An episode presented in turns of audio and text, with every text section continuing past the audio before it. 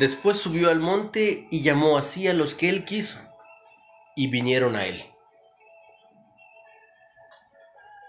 Era un veterano militar entrado en años, tosco y mal hablado.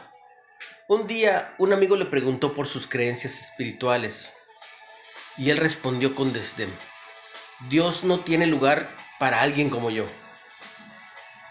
Tal vez era parte de su imagen de tipo duro, pero sus palabras no podían estar más lejos de la verdad ya que Dios crea espacio especialmente para los que están llenos de culpa y excluidos. Esto se evidenció desde el principio del ministerio de Jesús con sus sorprendentes selecciones de discípulos.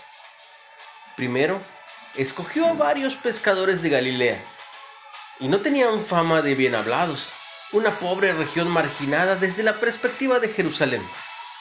También seleccionó a un cobrador de impuestos, a Mateo. Y como si fuera poco, invitó a otro, Simón, el celote. Ve la historia de esta selección en Marcos 3. Los celotes detestaban a traidores como Mateo, que se enriquecían al colaborar con los despreciados romanos en ese momento, extorsionando a sus compatriotas oprimidos. Sin embargo, con una ironía divina, Jesús escogió a Simón junto con Mateo y los integró a un equipo. No tildes a nadie de malo para Jesús. Después de todo, Él dijo, no he venido a llamar a justos, sino a pecadores al arrepentimiento. Velo en Lucas 5.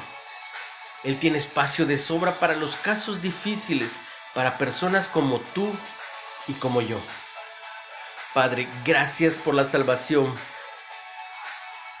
porque está disponible para cualquiera que ponga su fe en Jesús. ¿Conoces a alguien que te parezca improbable que entregue su vida a Jesús? Ora por él.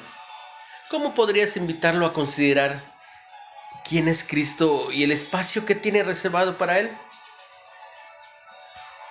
Si no lo has hecho, acércate a Jesús, acéptalo y recuerda que Él tiene un lugar especial para ti.